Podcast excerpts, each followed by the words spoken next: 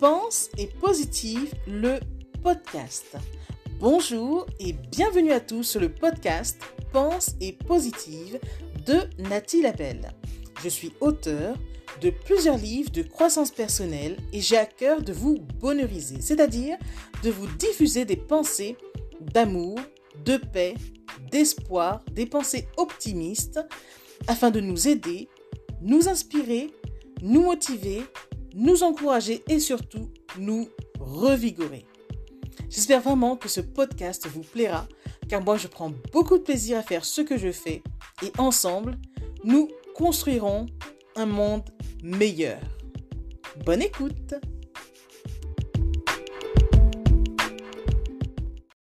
T'aimes-tu suffisamment?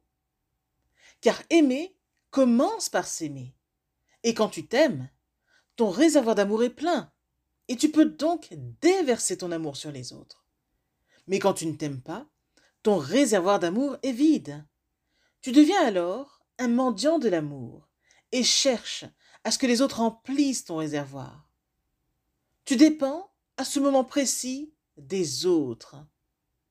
Un retour à l'amour est donc nécessaire, car on ne peut pas donner ce que l'on n'a pas. Si tu te sens vide, dis-toi que dépendre des autres te videra encore plus. Mais bon, tu as tout en toi, rassurons-nous. Et quand tu t'aimes suffisamment, tu resplendis et t'ouvres naturellement, tu rayonnes même, et attires à toi les personnes de la même vibration que toi. Car en vrai, tu attires à toi ce que tu es. Alors retiens bien ceci. Il y a un amour qui mérite d'être cultivé au quotidien, d'être nourri et entretenu. C'est l'amour de soi.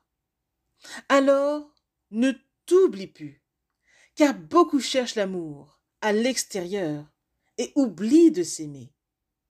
Et c'est pourtant en s'aimant que l'on attirera l'amour à nous comme un aimant. Pense-y. Message de Nathalie Labelle. Je suis Nathalie Labelle, auteur de plusieurs livres de croissance personnelle, boosteuse de vie positive et motivatrice, là pour booster et bonheuriser vos journées. Et si toutefois mes inspirations quotidiennes vous intéressent, n'hésitez pas à me contacter. À bientôt!